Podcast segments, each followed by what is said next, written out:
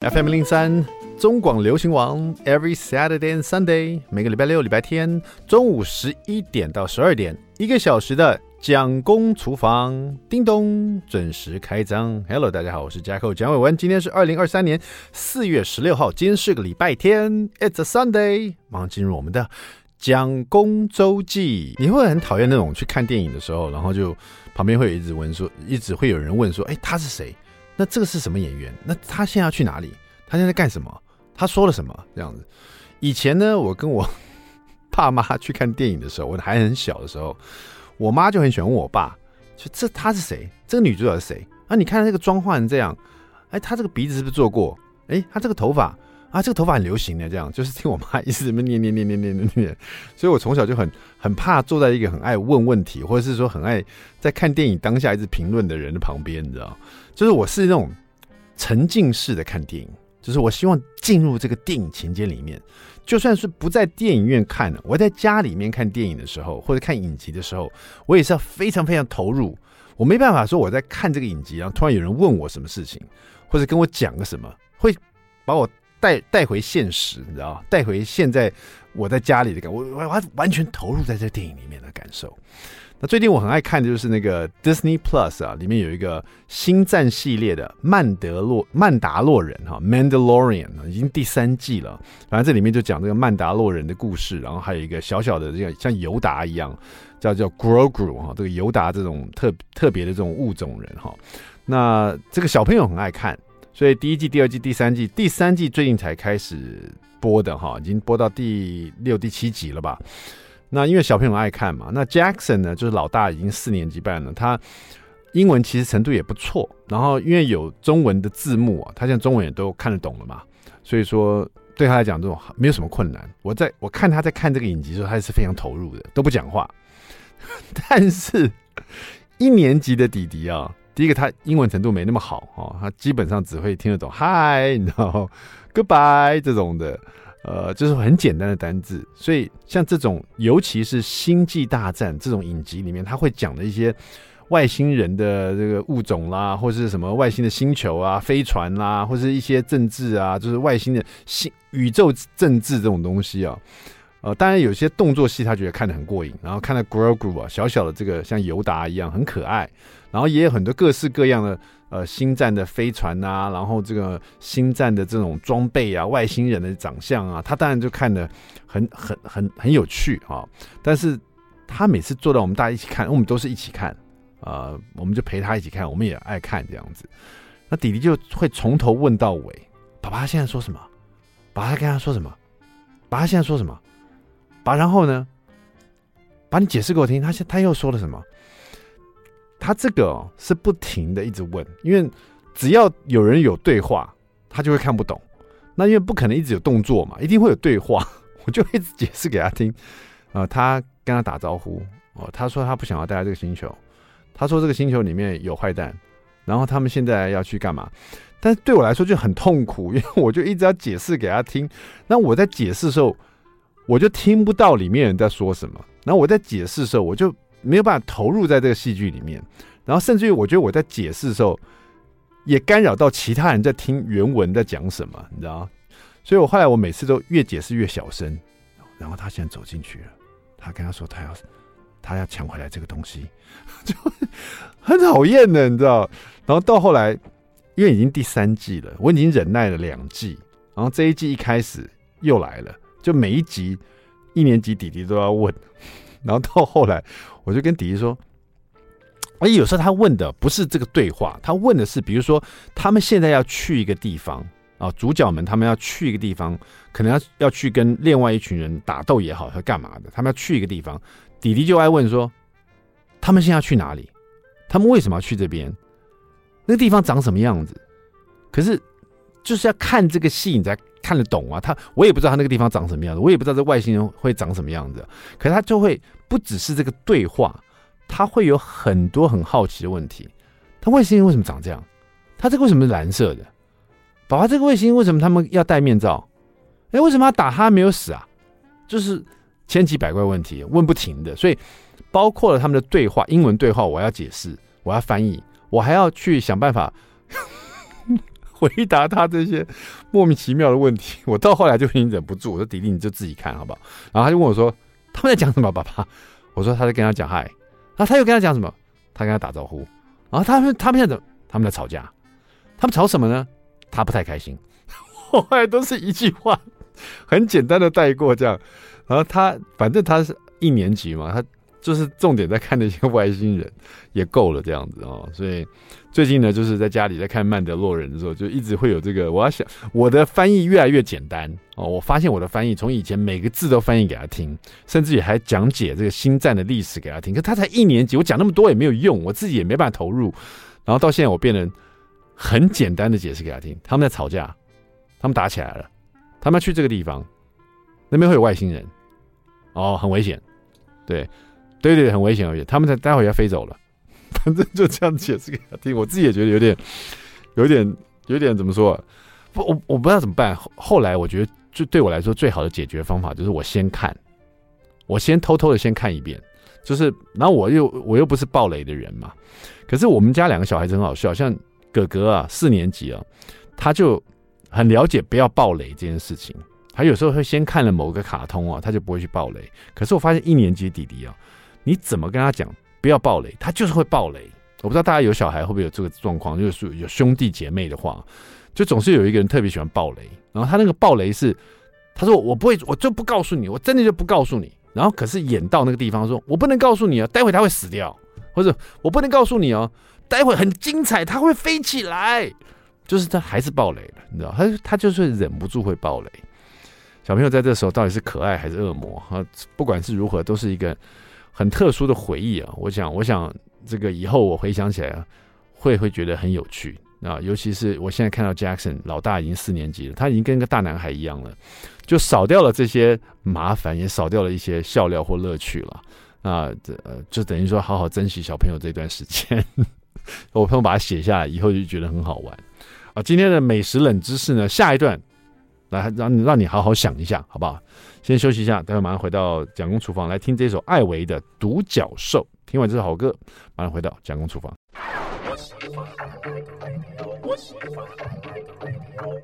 FM 零零三中广流行网蒋公厨房，We're back，我们回来了。我是 Jacko 蒋伟文。第二段第一个单元，蒋公来说菜。你有时候会不会把这个食物放到水里去，这个稍微穿过一下，就是穿烫一下哈？这个穿烫呢，也是我们在做料理的时候呢一个。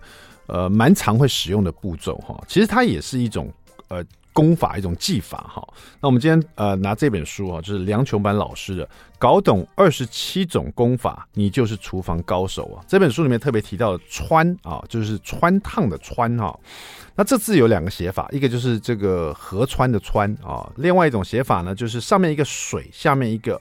啊，上面一个入，下面一个水啊，这个字也是穿哈，这两个字都差不多一一样的意思啊。但是这个梁琼曼老师有特别讲到说，其实我们这个穿是穿烫东西哦，一定水要。够足够哈，像我有时候看有些人这个穿烫东西，他可能食食材没有办法完全在水里面，甚至有一半以上在穿烫的水的上面哦，这样就没有在正确的穿烫食物哈。那穿呢也有水穿跟油穿哦，就是说所谓的水来穿烫食物，也有用油用过油的方式哦来来穿烫这个呃食材，比如说像有些像腰花啊，呃这个鱿鱼啊，用这个。用油来穿呢、啊，它就可能对某种食物来讲，用油来穿烫，其实比用水来穿烫更滑润啊，更润滑，更好吃这样子哈。那今天呢，这个了解这个穿烫这个功法呢，那个梁琼板老师还特别提供了一个我没有吃过的一道料理，看起来很有很有趣哦，叫做飞水白豆干啊。食材很简单，只要买大片的那种白豆干哈，三大片啊，然后再买一些九层塔。还有一些蒜末，再就调味料了，黄豆酱啊，还有这个酱油跟糖跟麻油就可以了哈。等于说你先把这个白豆干切片啊，这种大片的白豆干把它切片，那这个片状呢，呃，不能太厚哈，大概是可能零点五到一公分，一公分以内啊。就是厚薄要适中啊，太薄容易断掉嘛，太厚就不容易入味，所以一公分以内哈。然后呢，这个你把它切片好以后呢，用水开水，水滚了以后在里面汆烫，汆烫完把它捞出来，这样汆烫完的这个豆干会变软软的，有没有？然后它也被烫过以后呢，待会吸这个酱汁也会比较容易哈。那酱汁就用黄豆酱一碗，然后呢酱油三大匙，糖四大匙，麻油两大匙啊。这所有的调味料都放到果汁机里面去，把它搅拌啊，搅拌，因为黄豆酱一颗一颗的嘛，把它搅拌成呃很柔顺的一个一个稠的酱汁哈。然后这个酱汁呢，搅拌的时候呢，酱汁都搅拌完以后，最后把切碎的九层塔哈也放到这里面，不是到果汁机啊，果汁机把这个东西搅拌好，把它倒出来，然后再放入切碎的九层塔。然后再用汤匙也把这个切碎九层塔跟这个搅拌好的酱汁一起把它拌匀啊、哦，这就是你的飞水白豆干最重要的灵魂，就是它的酱汁。也就是说，你白豆干呢烫好了以后，穿烫好了拿出来沥干。放在盘子里面，热腾腾的、软软 Q Q 的白豆干，里面还散发着热气。这样，这时候呢，你把你打好的酱汁哦，以黄豆酱为主，加了酱油、糖跟麻油的酱汁，很香，带着甜味，然后咸咸的这个黄豆酱发酵的味道。然后呢，打匀了以后，你又加了蒜末跟九层塔末在这里面，再把它拌匀，有点像这个呃呃蒜泥白肉的概念嘛。但甚至用白豆干，然后你把这酱汁。不是用白豆干来沾来吃，是把这酱汁直接淋在这个汆烫好、热腾腾沥干，然后正好很容易吸汁吸味道的状态啊，Q 弹 Q 弹的这个白豆干哈，直接把它淋在上面去哈，这个就是所谓的飞水白豆干哈。大家在家里这个吃吃看，因为现在这个吃法呢，就感觉很快，然后又很简单，在厨房里待的时间会很短哈，所以我觉得大家可以试试看。然后最主要是白豆干只有这个食材，多简单哈。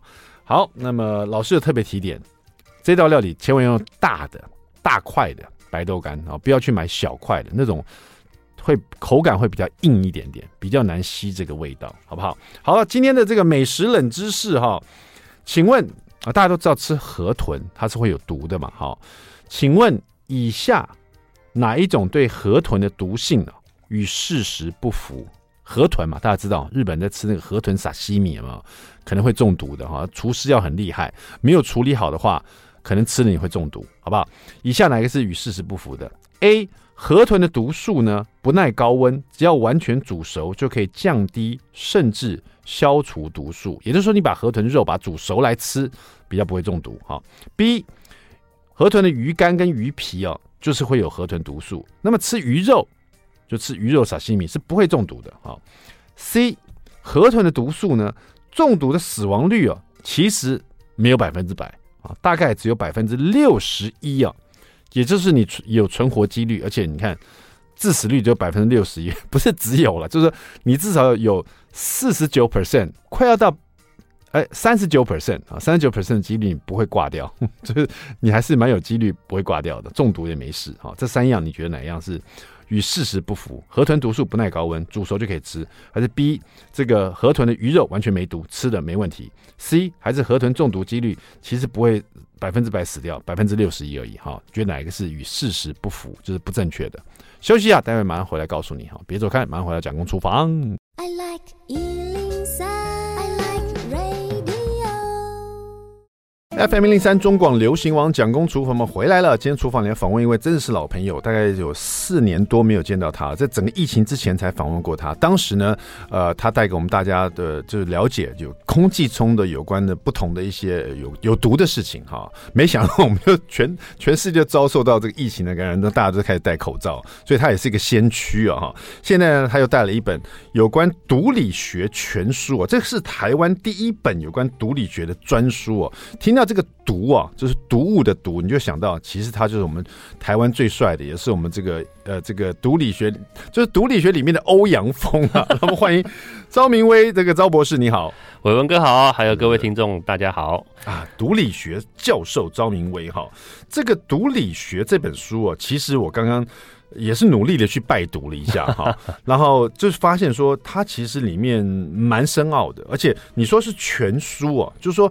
真的专业的人去看，他会获得很多东西。那像我们这种你的呃升斗百姓，这 种普普通的小老百姓，在看他的时候，怎么去跟我们生活做连接呢？其实我真的觉得哈，这本书如果真的专业的人去看的话，说不定他可能还觉得我们这个只是半桶水。就是就是还觉得有点烧钱哎、欸，对，因为因为说实在话，我在写这本书的过程，嗯、老实说，我一开始还真的是想把它写成圣经一样，是读理学有关读理学的圣经。对，然后后来说真的，这个编辑不好编，你知道吗？我我前面几章真的写的很深很深，然后就后来真的放弃了。对，我想让大家。更能了解你这本毒理学的书哈，因为之前就很明显，你讲的是有关空气中的这个呃，那时候是说 PM 二点五，PM 二点五，当时大家很重视这个事情，对，就没想到后来这疫情就来了，对，比比 PM 更二点五更严重，更厉害，更厉害了，大家都戴口罩哈。呃，那这一本呢，有关毒理学全书，我看。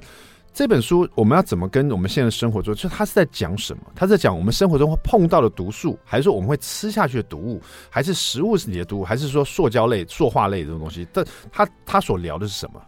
其实毒理学这个东西，它其实是一个广泛的东西，嗯、就是你生活周遭你会遇到的、会碰到的、吃到的、嗯，会呼吸吸到的，其实只要是过量，是就是剂量的问题啦。啊、只要你超过了，那它那通通都有毒嘛。所以去写的很多哎、欸，哎，对啊，很多人就说的连药物都是毒啊。其实连喝水。只要喝水过量也是毒嘛，水也是毒。这之前那个谁不是讲的名言嘛，对不对？对，哎、欸，这是广告吧？所以其实我这本书大概有百分之六十，嗯，都是在介绍这个剂量的这件事情。嗯，那剂量有可能就是像我们刚刚说的啊，就是这个饮食最最多啦，就是吃的东西嘛。那当然还有就是包括从吃的衍生出来的，像比如说你装食物的东西，像刚刚我们讲到这个塑胶类的，嗯、然后那当然还有环境毒素，对，然后还有这空气里面的空气 PM 二点五是其中一个嘛，嗯、那就比如说病毒啦、尘螨，还有那当然就是还有皮肤接触有些什么金皮毒之类的这些东西，也都有可能会。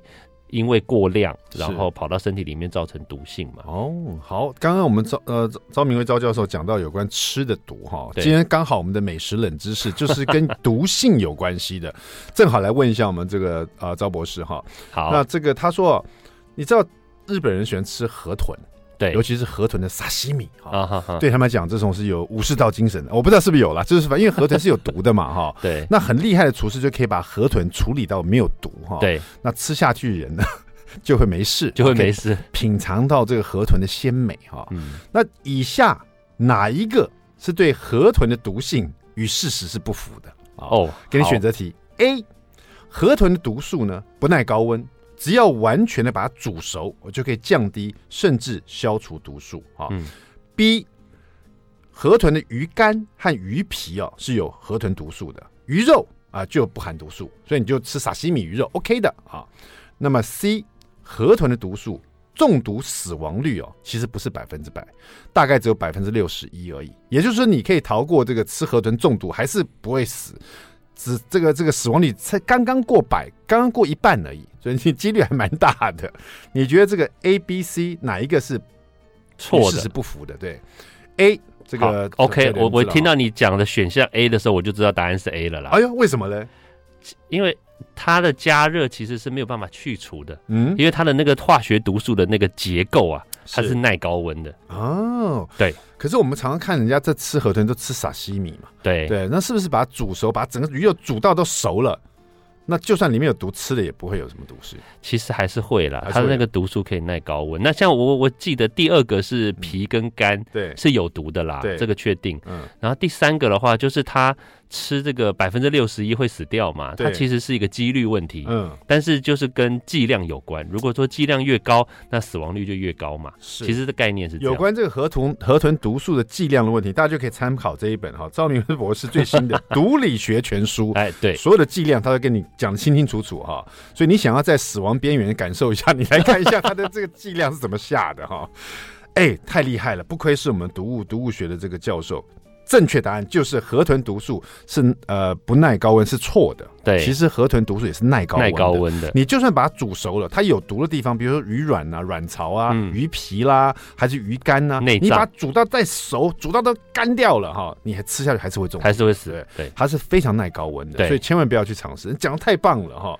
而且这个河豚中毒了以后呢，大部分是在十到四十五分钟以开始哦，它是一个神经系的毒。对，你会开始觉得舌头跟嘴唇开始发麻。这是手麻脚麻，然后再会头痛，然后晕眩，然后呕吐。那么最严重的时候，你的眼睛的肌肉也会没有力量，所以你瞳瞳孔就会放大，然后呢，血压会下降，肌肉就会松弛，你就不能动了。对，然后最后就导致你呼吸衰竭而死亡。哦，那我不知道大家为什么喜欢吃河豚。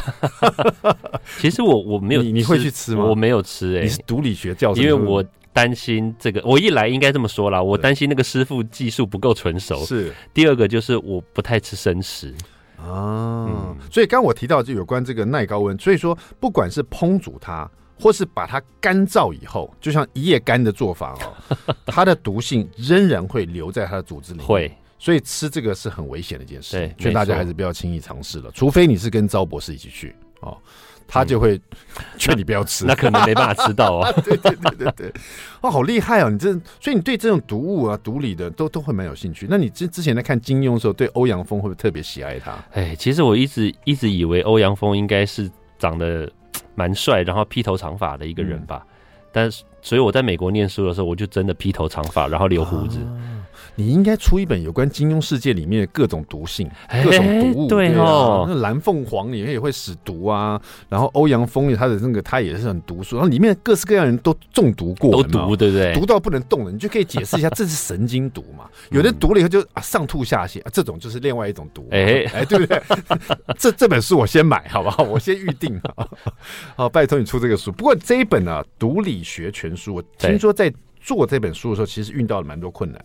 就是你在写这本书，对、嗯，真的呕心沥血啊！哎，真的是呕心沥血。因为一开始我们就是想说要写一个怎么讲呢？就是比较艰深，然后可以象征这个毒理学权威的这种感觉的这本书。嗯、那但是因为我在写的时候呢，老实说了，因为知识有时候我们要跟社会接轨啦。对。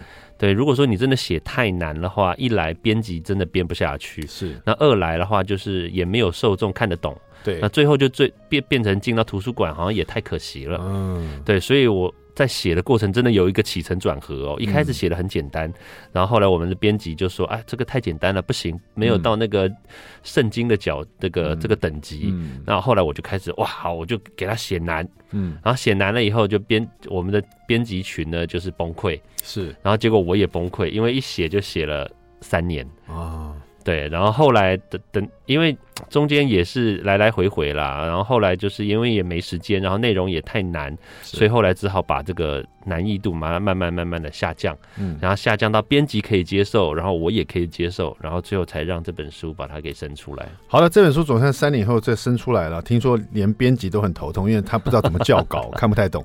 那我们待会呢回来真的要请我们赵教授，至少在这本书挑一一个事情来跟大家分享一下，到底这个。毒理学在讲什么？好，让大家清楚一下。好了，呃，休息一下，别走开，马上回到蒋公厨房。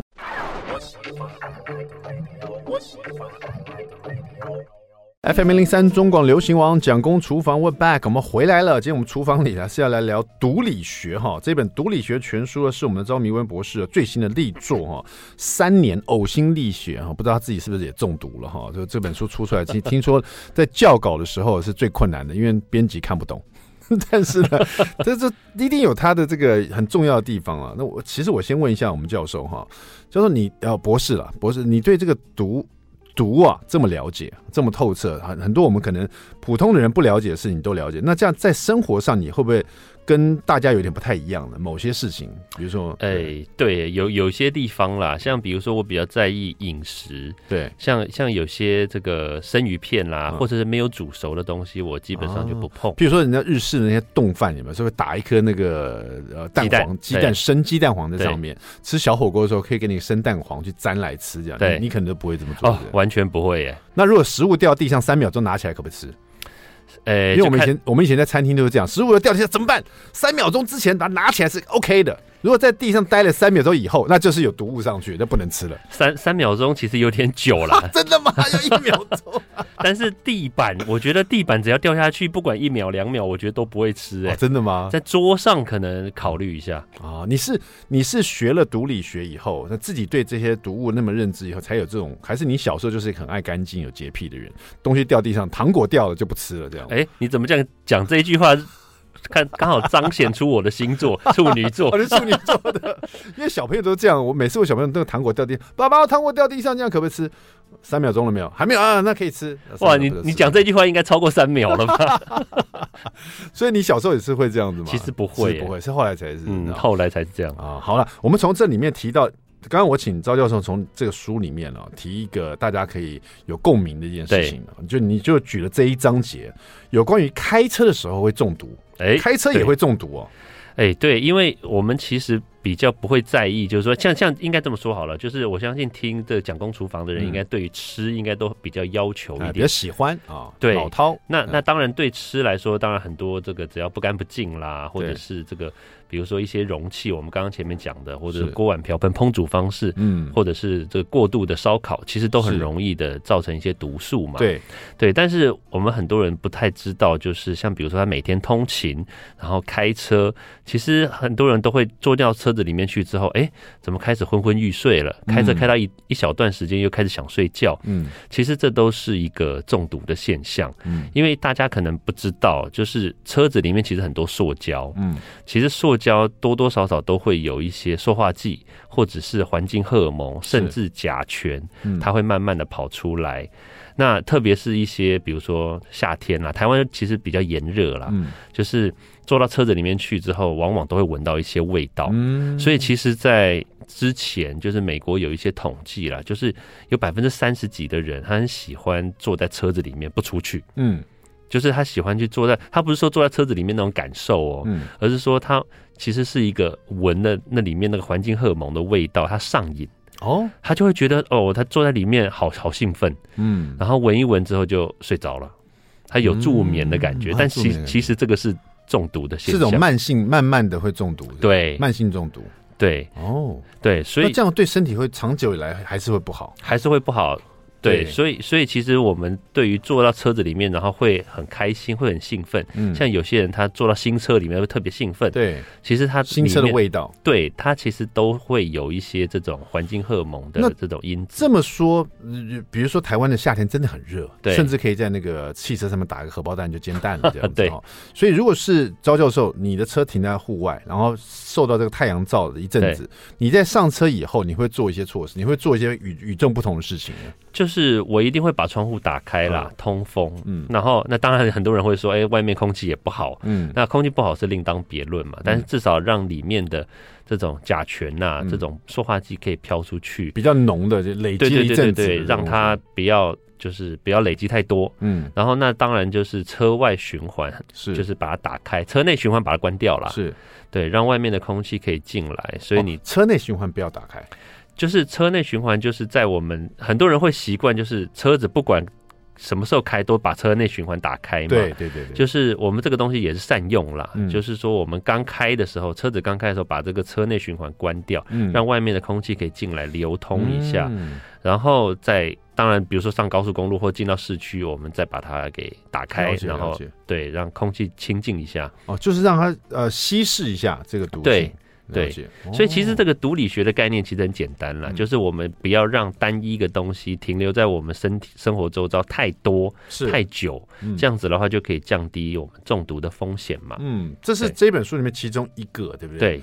然后有其他的很多，你你特别这边提到，你说另外一种，你说太阳眼镜啊，对，它也有所谓的保鲜期，它也会过期的。这个我没有想过，太阳眼镜也会过期啊。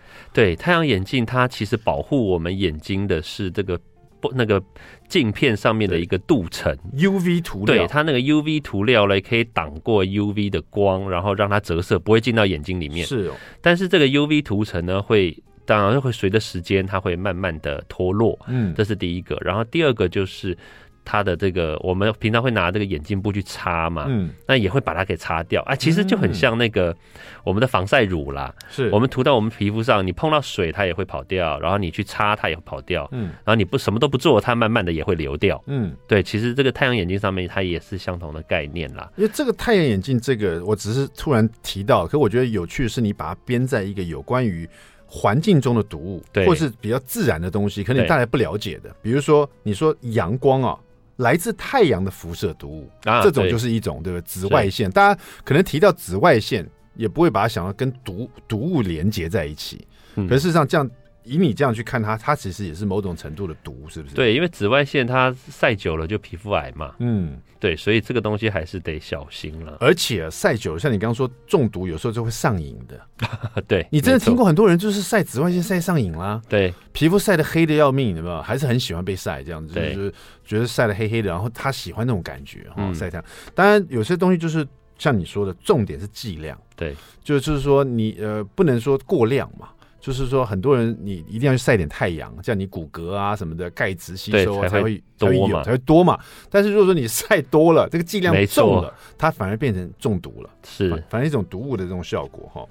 所以这边又提到很多跟我们生活上真的息息相关的，你特别提到说肥胖也是一种中毒，对啊。其实肥胖不见得是吃太多，嗯，其实吃太多也是，当然是一个肥胖了，因为你对于食物过量吸收嘛，嗯，对，所以它当然是一个中毒的现象。那当然，另外一个就是很多人肥胖是因为内分泌失调，嗯，那内分泌失调的话，往往就是像比如说我们吃到一些塑化剂，或者吃到又是环境荷尔蒙这一类的东西，是，那这些东西它都会累积在脂肪，那你吃太多的话，它它自然而然就会。我们身体就会把它辨识成我们身体的一种荷尔蒙，是。那荷尔蒙进到身体里面，那你身体当然就会开始做出一些反应嘛。那特别是肥胖的这一类的荷尔蒙的话，嗯、它反而就是会让你身体就是累积脂肪，然后越来越胖。嗯，对。所以你的饮食如果说稍稍的不注意，或者是平常就是着重在吃某些。这种比如说动物的内脏啦，或者是这种脂肪类比较多的这种食材的话，通通都很容易造成这个肥胖，而且这个肥胖不是因为你只是多吃。而是因为它里面的这个环境荷尔蒙造成的影响了。嗯，那其实呃这本书当然有很多各式各样不同的毒毒性啊、毒理啊，对可能不见得都是食物上的。但是因为我们讲公厨房就是爱吃嘛，所以这本书我就挑了一些有关吃的，像大家可能常听到所谓的黄曲毒素哈。嗯、你现在想想黄曲毒素啊，它是什么样的毒？你会怎么样摄取到？该怎么避免？什么是黄曲毒素？待会回来告诉你哈。今天我们访问就是我们这个《毒理学全书》的作者，毒理学教授。昭明威，好，别走开，马上回来讲公厨房。I like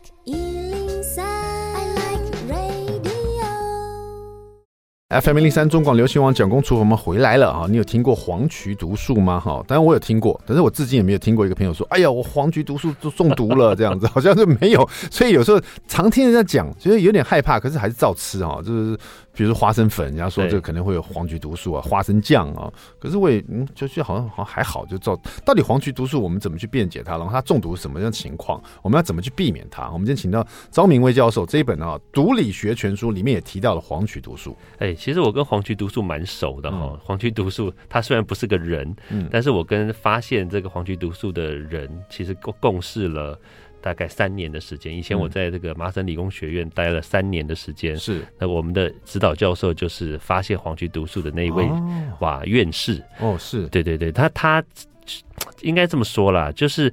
他常常讲说，你吃东西的话，你要注意，就是眼睛一定要看，嗯，就是看清楚。像比如说花生上面，他当时就是在这个花生的花生酱，嗯，上面看到，哎，怎么有这个长得毛毛的，对，发霉的这个现象，他就把它拿回去做做分析，就发现这个东西嘛。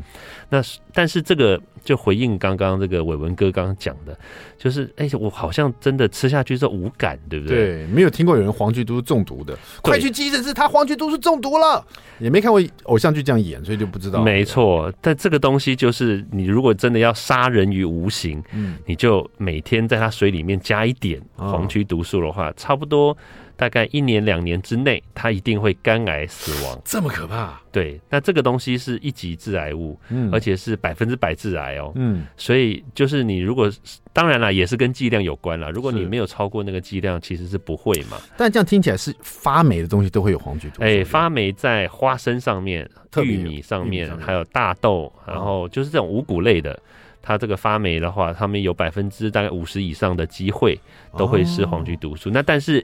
花生跟玉米就一定是了，所以说如果你买的玉米上面有点发霉了，你不要把它切掉再继续吃，就干脆就不要吃了，就不要，就丢掉。好的，今天我们访问到就是我们的《毒理学全书》这本最新的作品哦，毒理学教授张明威所写的哈啊，这本书其实我觉得他就是张明博士说的，专业人来看。他也会获得蛮多哈。那像我们这种呃生动小民来看，也会获得很多。像我刚刚举了很多例子，尤其是很爱吃东西、爱煮料理的人，你这本书应该蛮适合你的哈。呃，慢慢的熟读一下，晚上睡不着觉的时候，会很好的帮助你。非常助眠。谢谢我们的张玉文教授，谢谢谢谢蒋公主，谢谢文哥，我们下次再见，谢谢大家，拜拜。